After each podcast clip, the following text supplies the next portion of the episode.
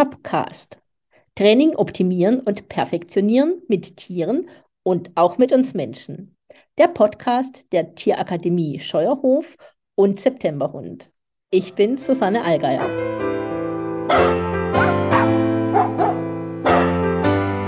Hallo, heute spreche ich mit Betty Brückler. Sie ist Top-Trainerin bei der Tierakademie Scheuerhof. Ihre Leidenschaft gehört im Hundetraining auch Obedience und Agility. Das betreibt sie sehr aktiv. Sie reitet schon lange. Das gehört neben den Hunden zu ihrer Leidenschaft. Sie ist Dozentin bei der ATN, hat mal in früheren Zeiten Chemie studiert, hat aber dann ihre Leidenschaft zum Beruf gemacht. Und sie bildet Assistenzhunde aus und darum geht es heute in dem Podcast. Hallo, liebe Betty, schön, dass du da bist. Hallo. Ich starte mal mit einer Anfangsfrage. Also wie kam es denn, dass du dich so ganz speziell für die Ausbildung von Assistenzhunden entschieden hast? Also ich habe schon früh die, das Interesse dafür gefunden, dass Hunde ja Menschen helfen können, mehr im alltäglichen Leben zurechtzukommen. Und irgendwann stand ich dann vor der Wahl, weiter im Tierheim zu arbeiten oder mich in das Thema Assistenzhunde reinzustürzen. Und dann war die Entscheidung relativ schnell klar, dass es die Assistenzhunde werden. Die Assistenzhunde, weil sie Menschen helfen können, weil sie die Unterstützung, also weil du Menschen helfen möchtest mit dem, was du tust, oder weil dich diese Ausbildungsart an sich fasziniert, was die Hunde am Ende können, können oder können sollen? Äh, beides. Also zum einen finde ich es ähm, erstaunlich, wie sehr die Hunde helfen können. Ähm, zum einen schon durch ihre reine Anwesenheit und dann noch zusätzlich zu dem, was wir überhaupt alles trainieren können. Das heißt, die Assistenzleistungen an sich und aber auch, was der Faktor Hund ähm, für den Menschen bedeutet und für eine Hilfestellung sein kann. Also weil er durch den Hund ähm, Dinge erledigen kann, wo er ansonsten vielleicht auf menschliche Hilfe angewiesen wäre. Genau, weil man einfach selbst ähm, wieder, ja, selbstbestimmt wieder am Leben teilnehmen kann, weil der Hund gewisse Dinge, die sonst Mensch übernehmen musste, ähm, abnehmen kann und ja, wir so einfach Teil des täglichen Lebens sein können und einfach viel Mehrwert und, und Hilfestellung kommt mm. mit ja, Herz. Ja, also ich finde, allem, was dazu gehört.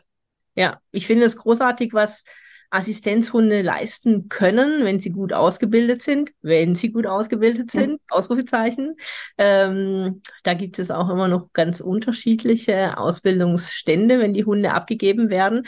Aber bevor wir äh, da mal mehr in das Thema einsteigen, ist vielleicht ganz interessant, welche Assistenzhunde es denn gibt.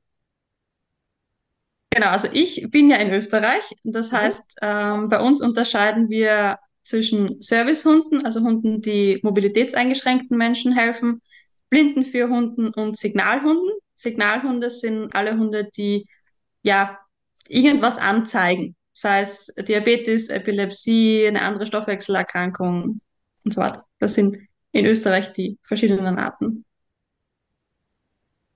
Ähm, also die, die Assistenzhunde, die in Deutschland als Assistenzhund alle gelten, sind in Österreich in drei Teile aufgeteilt. Genau, genau. Also bei uns heißt Assistenzhund ist der Überbegriff und dann gibt es die Gliederung in Österreich in Servicehund, ähm, Signalhund und Blindenführhund. Und das ist in, in Deutschland jetzt mit der neuen Gesetzlage ein bisschen aufgegliederter worden. Und ja, ja, also den Blindenführhund, mhm.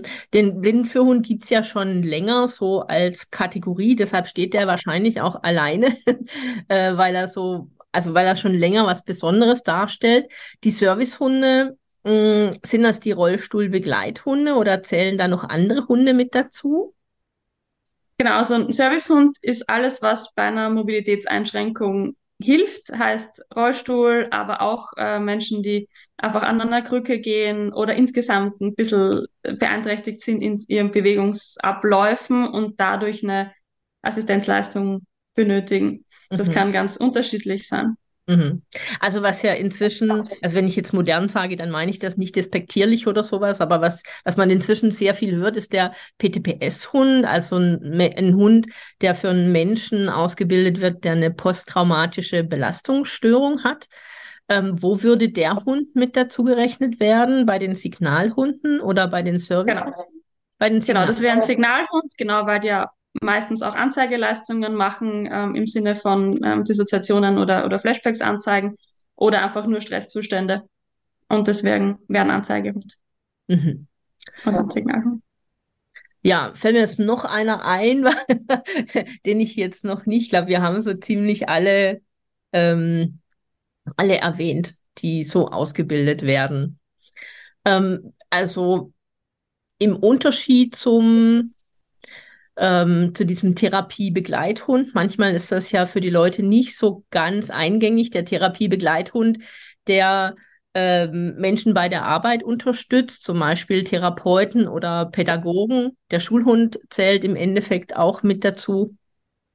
Das ist so eine ganz andere Geschichte, weil diese Hunde äh, in der Regel oder eigentlich immer bei der Person selbst ausgebildet werden, mit dem, dass sie sich halt jemanden suchen, der ihnen hilft bei der Ausbildung und die Assistenzhunde werden häufig stationär beim Trainer, bei der Trainerin ausgebildet, aber auch vor Ort. Also die werden auch begleitet ausgebildet. Aber so, das ist, glaube ich, der Unterschied zu, es gibt eben den Unterschied von Therapiebegleithund und den Assistenzhunden. Also ich will es ein bisschen anders noch zusammenfassen. Ja, sehr ähm, gerne. Für mich ist der, der Hauptunterschied, ähm, der Assistenzhund kommt zu einem Menschen, der eine äh, Beeinträchtigung hat.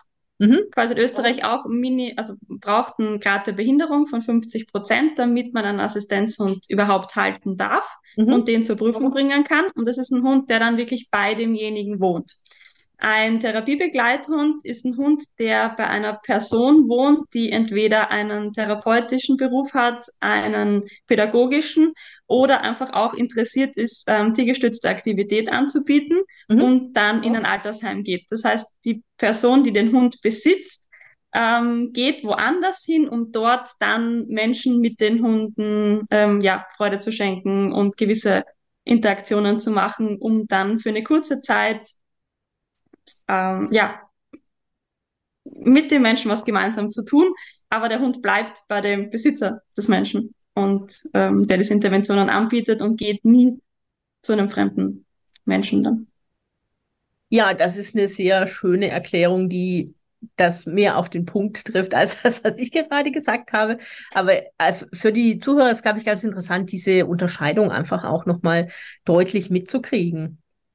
Ähm, wählst du denn Welpen speziell aus, die du ausbildest? Oder nimmst du Welpen? Wie alt sind die Hunde, wenn du mit der Ausbildung beginnst?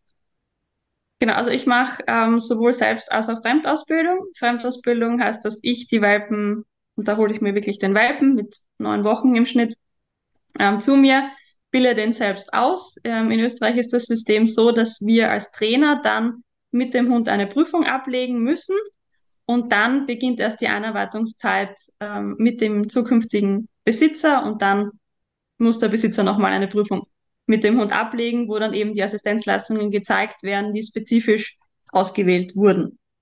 Ähm, in Fremdausbildung kommen ja die Leute zu mir, je nachdem. Manche haben noch keinen Hund, da suchen wir dann gemeinsam den Hund aus, aber es gibt natürlich schon welche, die einen Hund zu Hause haben und dann schauen wir, was mit dem schon vorhandenen Hund möglich ist zu tun und da gibt es jegliche Altersklassen. Entscheidend ist ja der Punkt, dass die Hunde einen Gesundheitscheck schaffen müssen und den kann man frühestens mit einem Jahr machen. Das heißt, alles, was davor ist, ist immer noch so ein bisschen fraglich, was dann wirklich wird, weil man halt noch keinen Gesundheitscheck hat. Hm. Aber du bildest die Hunde vorher schon aus. Also wie lange dauert die Ausbildung? Also wir dürften äh, mit eineinhalb in Österreich zur Prüfung. Das äh, ist meistens die Zeit, wo die Hunde noch nicht ganz äh, entwicklungstechnisch so weit sind, das auch leisten zu können. Ähm, Im Schnitt zwei Jahre. Also der Hund ist in der Regel so circa zwei Jahre alt, wenn er zur Prüfung genau, geht, dann genau. schlussendlich. Und genau, und ich fange von Anfang an ähm, zu trainieren. Das Wichtigste ist ja auch einfach die Sozialisierung und die Gewöhnung an sämtliche Umweltreize. Und das beginne ich natürlich schon sehr früh, dass die Hunde einfach alles kennenlernen, was später auch in ihrem Leben vorkommen kann. Mhm.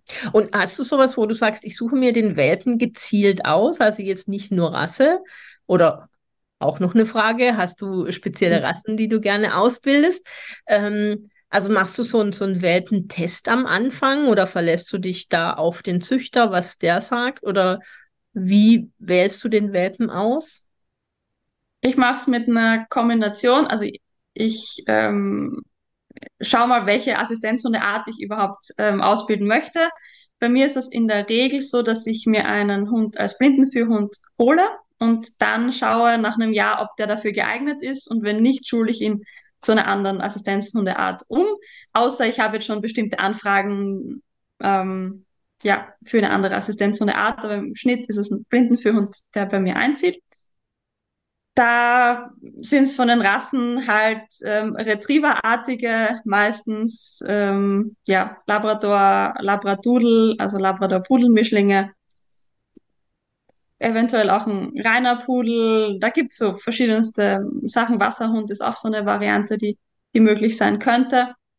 Ähm, wir brauchen als Blindenführhund auch Minimum 50, äh, 50 Zentimeter Schulterhöhe. Mhm. Und das ist natürlich auch so ein kleines Kriterium, was man halt schauen muss, dass die Hunde das erfüllen. Dann suche ich mir ja Züchter aus, ähm, wo ich glaube, dass da schon viel von den Elterntieren ähm, genetisch mitgegeben wird, ähm, gewisse Gelassenheit und ja einfach auch den, den Alltag gut meistern können und nicht bei jeglichen kleinsten Veränderungen im Alltag schon ein Problem haben. Mhm. Das heißt, die, die Genetik der Elterntiere ist mir sehr wichtig. Auch was die Züchter schon mit den Hunden machen, damit die im Idealfall Kinder kennengelernt haben und ja, verschiedene Reize. Und dann, ich mache jetzt nicht ganz spezifische Tests, ähm, weil auch die Züchter zwischendurch weiter weg sind und man dann nicht so oft hinkommt, damit diese wirklich, ja, Aussagekraft haben und auch diese Welpentests haben nicht den ausschlaggebenden Punkt, leider, weil ähm, der Welpe verändert sich und bis er ein Jahr alt ist, ist da noch sehr viel drinnen. Ähm, ich schaue mir die Welpen ganz viel im Alltag an. Wenn sie dann beim Züchter sind, versuche dabei zu sein, wenn sie das erste Mal in den Garten dürfen oder so neue äh, Räume erkunden können und ja, beobachte viel. Mhm. Ja, finde ich sehr vernünftig. Also, als ich vor 25 Jahren angefangen habe, da waren Welpentests sehr in und man sollte die Welpen auf jeden Fall testen. Ich mache das inzwischen gar nicht mehr, weil ich das auch für nicht sehr aussagekräftig halte, weil die Welpen so viele unterschiedliche Erfahrungen machen können und die dann schlussendlich natürlich auch prägend sind. Ja, ja schönen Dank für die Ausführung. Das ist äh, schon beim Welpen starten, finde ich, eine Herausforderung, für welchen Welpen entscheidet man sich denn? Dann ist der Welpe bei dir eingetragen und was lernt denn so ein Assistenzhund? Also vielleicht nehmen wir einfach mal den Hund, den wir vorhin haben, den PTBS-Hund. Ähm, hm. Was lernt denn so ein Hund? Was muss der alles können? Du hast ja gesagt, grundsätzlich zieht bei dir ein Blindenführhund ein. Und wenn du dann sagst, du kannst ihn hinterher umschulen, dann ist es ja eher so, dass die Hunde so grundlegende Dinge als Gleiches lernen und du dann spezifische Dinge draufsetzt. Ne? Genau. Ähm, ja, aber was lernt denn so ein Assistenzhund als Basics? Erstmal und dann vielleicht im Speziellen der PTPS und kannst natürlich auch einen anderen nehmen, wenn du magst. Also im Grunde lernen die Hunde mal den Alltag gut zu meistern heißt, überall hin mitzugehen, eine gute Leinenführigkeit zu haben, überall entspannen zu können, das heißt, sich entspannt hinlegen und auch wirklich in Trubel, ja, sich auch hinlegen zu können und schlafen zu können. Sämtliche Umgebungen lernt der Hund kennen, von Innenstadt, Bahnhof, öffentliche Verkehrsmittel, einen Aufzug, alles, was so vorkommen kann, Autofahren natürlich ganz viel bei mir, auch weil ich sehr viel unterwegs bin, viele, viele Hotelzimmer und neue Umgebungen. Ähm, natürlich auch ganz viel Sozialisierung mit anderen Hunden und äh, wenn möglich anderen Tieren. Ich habe noch ein Pferd, das heißt, die Hunde sind mit in einem Reitstall, lernen dort auch Katzen kennen. Das heißt, sie leben mit mir eigentlich meinen kompletten Alltag mit, sind in der Hundeschule dabei. Das sind so die, die grundlegenden Sachen. Dann geht es um diesen Grundgehorsam, wie man so schön schön nennt, ähm, heißt Sitz, Platz, Bleib, ähm, Rückruf, sehr entscheidend. Aber auch ähm, die Hunde sollen, und das ist mir ganz, ganz wichtig, später Freizeit haben. Das heißt, die sind nicht 24-7 im Einsatz und die Hunde sollen entspannt einen Freilauf genießen können. Heißt, ich hab, hätte gerne eine freiwillige Umorientierung, dass die Hunde immer wieder zurückkommen zum Menschen, schauen, wo der ist, ohne dass wir den ständig rufen müssen aber auch im Freilauf keinen anderen belästigen. Heißt nicht zu anderen Hunden hinlaufen und keine Menschen begrüßen gehen, ohne dass wir das jetzt ähm, gesagt haben. Das heißt, das nimmt viel Zeit in Anspruch, einen entspannten Spaziergang einfach zu üben. Ja, das ist ja und, schon. Ja, ja, Entschuldigung. Alles gut. genau, und ähm, weil du gemeint hast, diese ich kann den Hund dann ein äh, umschulen und ich habe diese breite Fächerung. Alle Hunde lernen bei mir ein, ein Führgeschirr kennen, dass sie einfach irgendein Brustgeschirr, was ein bisschen schwerer ist und wo ein Bügel dran ist, ähm, tragen können ohne Probleme. Sie lernen alle neben dem Rollstuhl zu gehen, verschiedene Gehhilfen lernen sie kennen und weil für die Signalhunde, also alles, was in Richtung Geruch dann geht, ähm, entscheidend ist, ähm, lernen alle eine Nasenarbeit auf eine Kong- oder T-Suche, irgendwas, was wir später nicht mehr brauchen, aber nur, damit die Hunde eine Idee haben, dass sie eine Nase haben und das schon mal eingesetzt haben, dass sie einfach ja breit aufgestellt sind, was sie dann brauchen. Mhm. Also das heißt, du bringst das allen Hunden bei. Ja. Egal für welchen Einsatz du sie hinterher möchtest. Also genau. grundsätzlich hast du den Blindenführhund im, im Sinn erstmal. Und ja. ähm, aber dass du die Basis schon legst für alles weitere, deshalb bringst du denen das bei. Genau, genau. Ich hätte gern, dass eben die Basis bei allen gleich ist. Ähm, die Gewichtung, wenn ich merke, die Wahrscheinlichkeit, dass es ein Blindenführhund werden kann, ist sehr hoch. Dann wird da natürlich der Fokus drauf gelegt und die lernen schon an jeder Bordsteinkante stehen zu bleiben, dass das einfach sehr viele Kekse gibt, wenn man an einer Kante stehen bleibt, ganz langsam eine Treppe gehen kann. Ähm, ja, aber eben auch die geruchlichen Komponenten, dass das schon mal vorhanden war.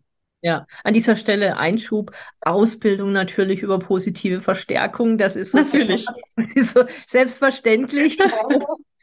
dass ich das irgendwie gar nicht erwähne. Aber an der Stelle, wenn du sagst, viele Kekse, ja, natürlich, wir arbeiten über positive Verstärkung. Ähm, eigentlich alle, die in diesem Podcast sind und so natürlich auch du. Einschubende. Genau. genau, das war äh, genau selbstverständlich in dem Sinne. Wir arbeiten ohne aversive Reize und die, die Hunde lernen ja, über positive Verstärkung, über einen Verstärker, den der Hund gut findet, ähm, meiste Zeit Futter, aber natürlich auch Spielzeug und die Umwelt ähm, kann auch ein Riesenverstärker sein. Ähm, ja, Dinge, die wir so gerne von ihnen haben möchten. Das heißt, ja. die Motivation, das zu tun, ähm, ist bei den Hunden sehr groß und sie arbeiten nicht, weil sie irgendwas, ja, irgendeinem Strafreiz ausweichen wollen. Das machen wir auf keinen Fall. Ausrufezeichen, sehr, sehr wichtig. Ja. Ja.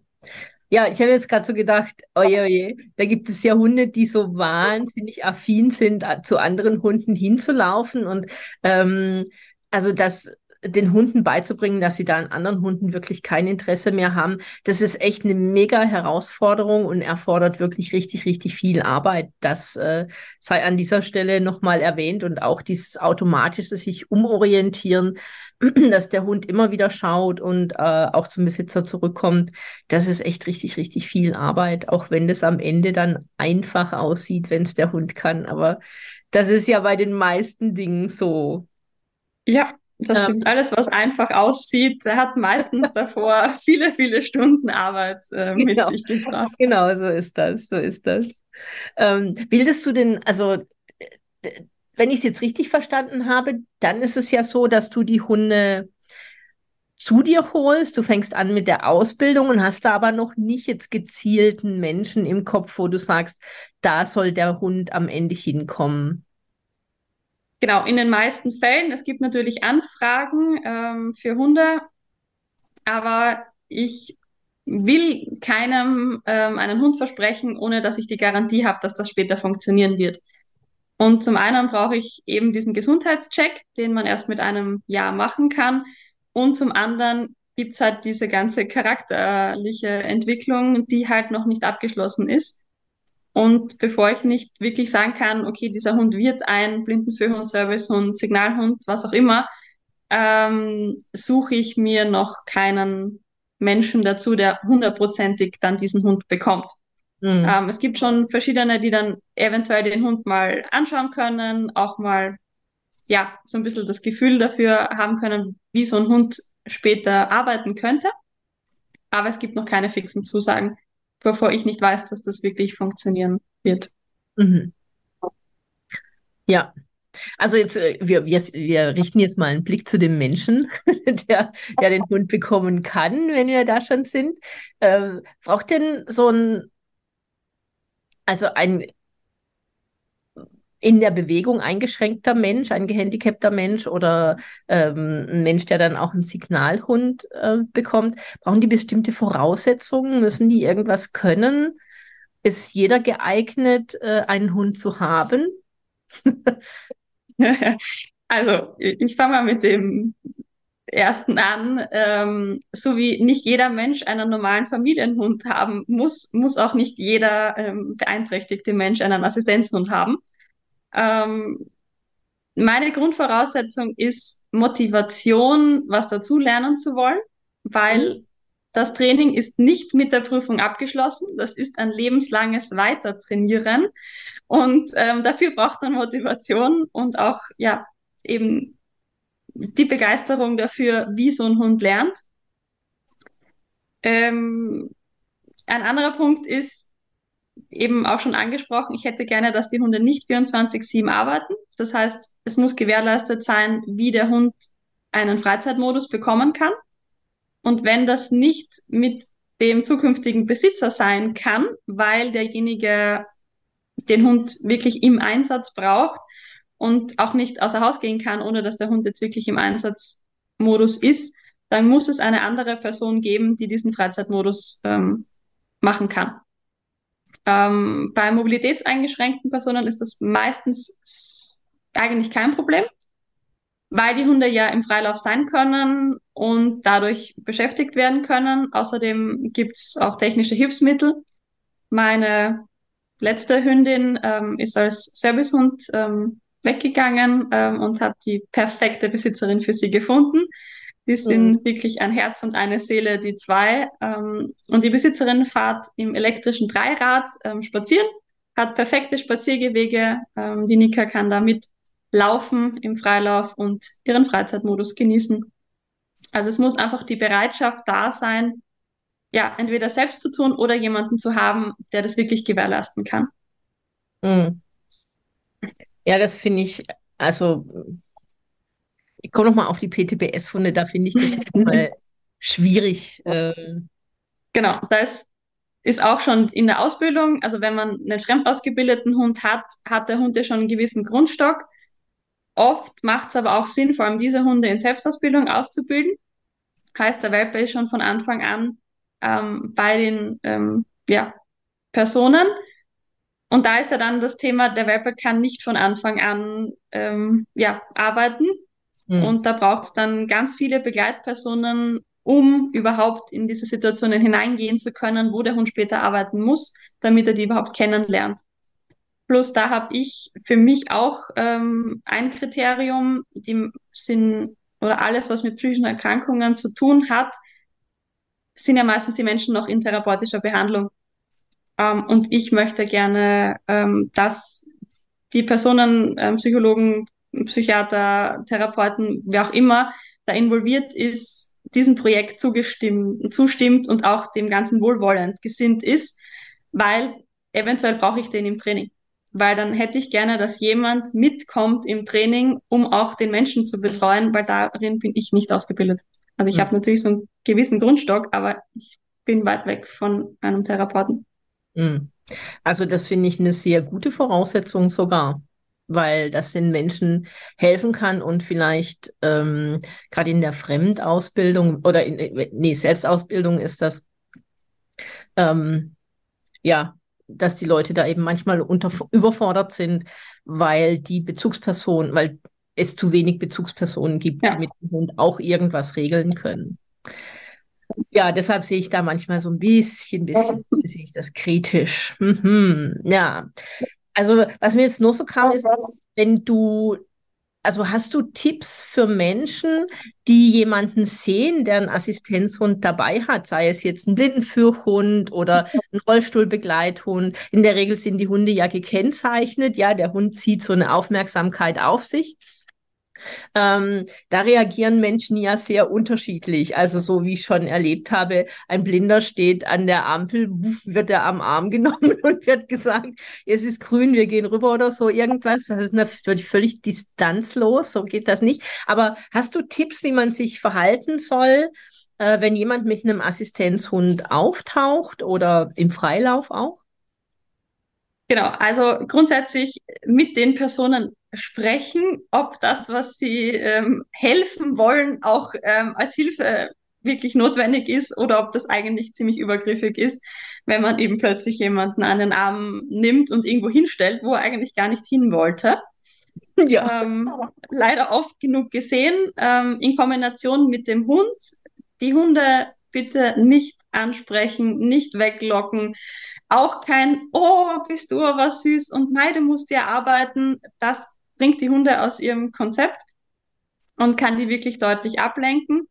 Das Gleiche gilt auch, wenn ihr also die, die anderen, die vorbeigehen, selbst einen Hund an der Leine haben, nicht den eigenen Hund zum Assistenzhund hinlassen, außer es ist davor abgesprochen und der Hund ist schon im Freilauf und er darf quasi, ist im Freizeitmodus und darf jetzt auch mit anderen Hunden spielen. Ähm, aber das bitte davor abklären und nicht seinen Hund sofort da dazulassen. Ähm, meistens steht auf den Kenndecken bitte nicht stören und äh, Hund im Dienst und nicht anfassen drauf.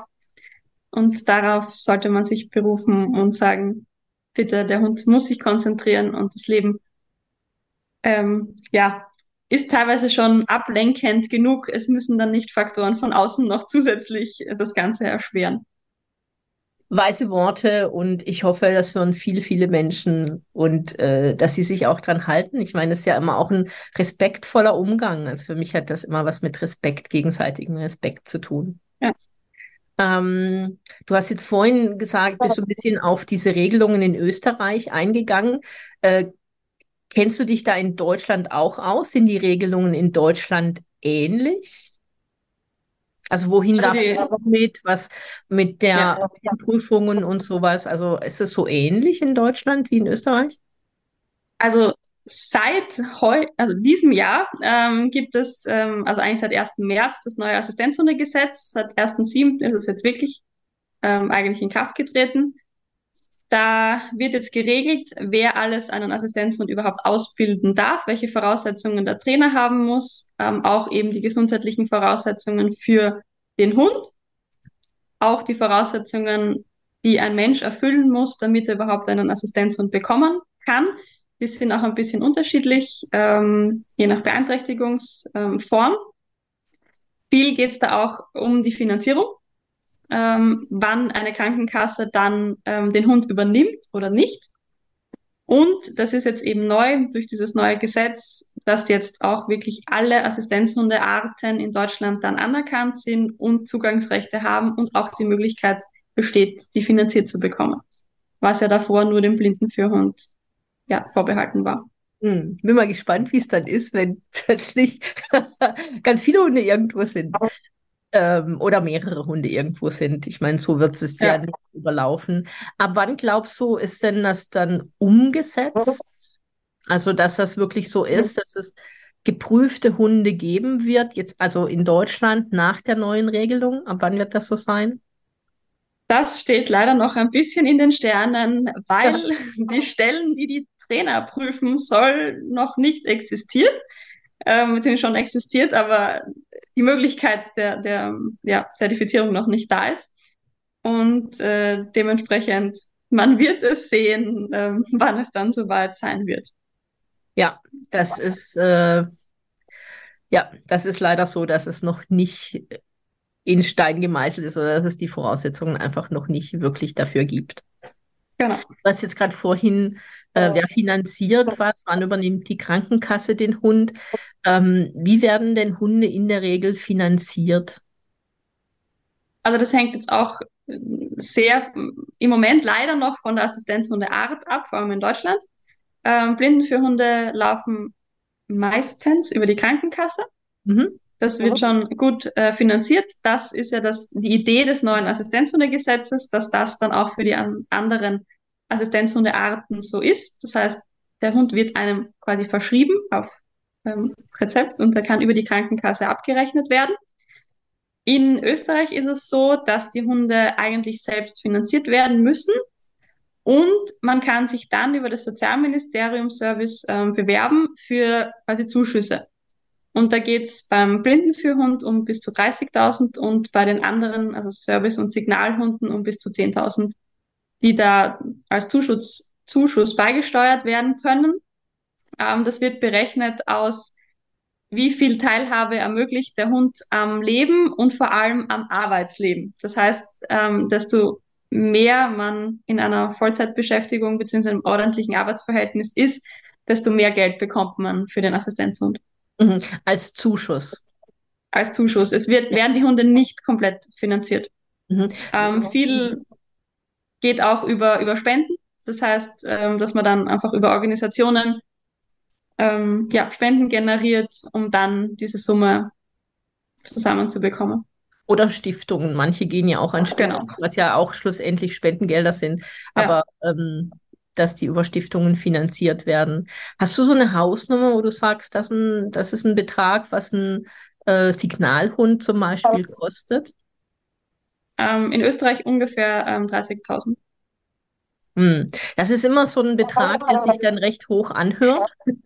äh, wenn man aber die Stunden mal umrechnet, die man mit dem Hund arbeitet und auch die Ausfälle, es ist ja so, dass nicht jeder Hund, der ausgebildet wird, also du hast ja vorhin gesundheitliche äh, Dinge angesprochen, die man erst mit einem Jahr schlussendlich abchecken kann. Bis dahin hat der Hund ja Anschau also die, der, wenn man mal wirklich das faktisch runterbricht, dann hat man ja Anschaffungskosten für den Hund, man hat ähm, Tierarztkosten, man muss den Hund ernähren. Das ist äh, das, was da auf jeden Fall anfällt äh, in dem Jahr, aber man hat ja auch schon viele, viele Stunden Ausbildung in den Hund investiert, der dann nur an eine Familie abgegeben werden kann, aber nicht ausgebildet werden kann. Also das muss man damit ja auch finanzieren, diese Hunde, ja. die tatsächlich nicht, also von Ausfällen zu sprechen, finde ich jetzt nicht passiert, aber, aber ähm, die nicht ausgebildet werden können und ähm, die ja. vielen, vielen Stunden Arbeit, die da wirklich in so einem Hund drinsteckt.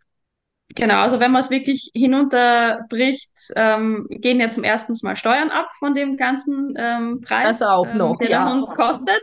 Das heißt, die, die muss man als erstes abziehen. Dann hat man eben seine Fixkosten, ähm, die der Hund eben Anschaffung, Tierarzt, Gesundheitscheck, Futter, das ganze Equipment, was man für den Hund braucht. Ja, und den Rest ähm, ist dann ja das Training beziehungsweise auch ganz viele Fahrtkosten, weil man ja den Hund auch einschulen muss mit den neuen ähm, Besitzern. Das heißt, ich wohne dann in der Nähe, also heißt, ich brauche ein Hotelzimmer, ich habe die Fahrtkosten dorthin, und ja, das ist immer die Frage, wie lange dann auch diese Einschulung ähm, wirklich braucht. Ähm, das gibt ja vorgeschriebene Zeiten, aber naja, Sinn macht es, den Hund dann dort zu lassen, wenn es auch als Team funktioniert. Und das ist bei jedem individuell unterschiedlich und da muss man den Preis halt auch mit, mit einberechnen. Und das Training ja. sind viele, mhm. viele Stunden, die da hineingehen. Also viele, viele Stunden. Drückt das mal in Tagen aus? 10, 20, 30? Ähm, also in Österreich sind es Minimum sechs Wochen Einarbeitungszeit, die wir zwischen der Prüfung, die der Trainer machen muss, und die, die der ähm, Assistenzhundehalter dann macht, sein mhm. müssen. Ähm, bei der Nika war es so, dass ich ähm, sechs Tage komplett vor Ort war und dann ähm, zweimal die Woche, einmal die Woche wieder hingefahren bin, in der Zeit, bis dann die, die Prüfung abgeschlossen war. Und davor, solange der Hund bei mir in Ausbildung ist, ähm, ist das tägliches Training. Ähm, eigentlich ist jede Minute, die ich mit diesem Hund verbringe, eine Trainingseinheit, weil auch der Freizeitmodus äh, muss trainiert werden. Ähm, das heißt, solange ich und meine Hunde wach sind, ähm, ist da durchaus durchdachtes Training ähm, vorhanden. Und es geht halt nicht nur um die reinen Assistenzleistungen, sondern halt auch um den Alltag, der funktionieren muss. Genau, und für alle, die jetzt noch der Meinung sind, dass das viel Geld ist, die können ja mal anfangen zu rechnen. Auf welchen Stundensatz ja. man da vielleicht irgendwie kommt dann am Ende des mhm. Tages. Jetzt sind wir bei so formalen Dingen gelandet, aber das ist ja praktisch die eine Sache, die natürlich auch mit reinspielt. Aber hast du denn so eine Geschichte, wo du sagst, die hat dich total berührt in, in deiner Arbeit, die, an die erinnerst du dich spontan? Ja, also ich muss jetzt, Nika war halt auch der, der letzte Hund, den ich jetzt quasi ausgebildet und, und abgegeben habe.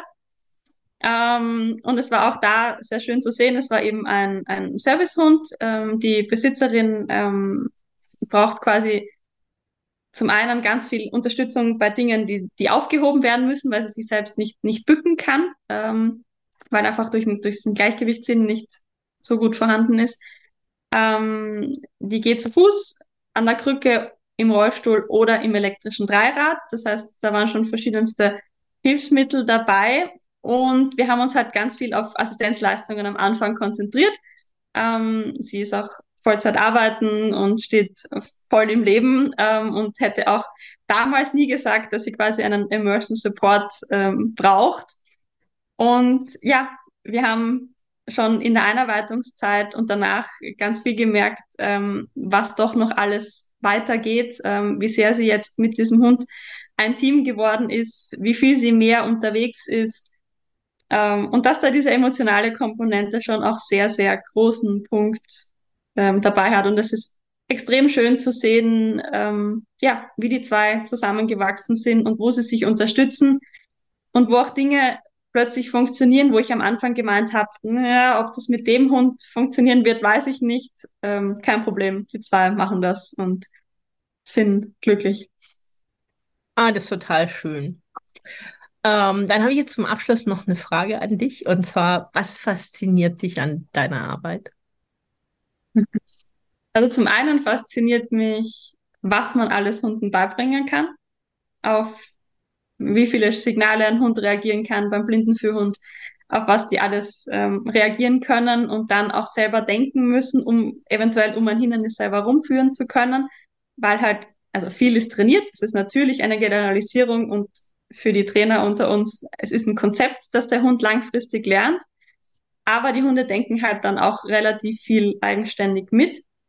Aber auch was, vor allem weil du PTPS angesprochen hast, ähm, welche feinen Zeichen die Hunde an Menschen wahrnehmen können, um Veränderungen im, im Stoffwechsel schon oder in, in Stresszeichen mitzubekommen. Ähm, das ist der eine Teil und zum anderen natürlich, ähm, was es bei den Menschen bewirkt und wie sehr ja, diese Hunde einfach unterstützen können und viel Freude und Lebensqualität dazu gewinnen. Ja, vielen, vielen Dank für diese Schlussworte von dir. Ähm, ich werde deine Seite verlinken. Wer mehr von dir erfahren möchte, der kann auf deine Webseite gehen und findet dort viele, viele Informationen. Ich werde auf meine Seite verlinken, wer mehr zu mir wissen möchte. Und dort findet ihr den Link zu einem Freebie, das da geht's um Tricktraining und ihr könnt euch da einfach mal ausprobieren. Liebe Betty, vielen Dank für dieses tolle Gespräch und ich freue mich an anderer Stelle oder vielleicht hier auch mal wieder mit dir sprechen zu können. Danke fürs Gespräch.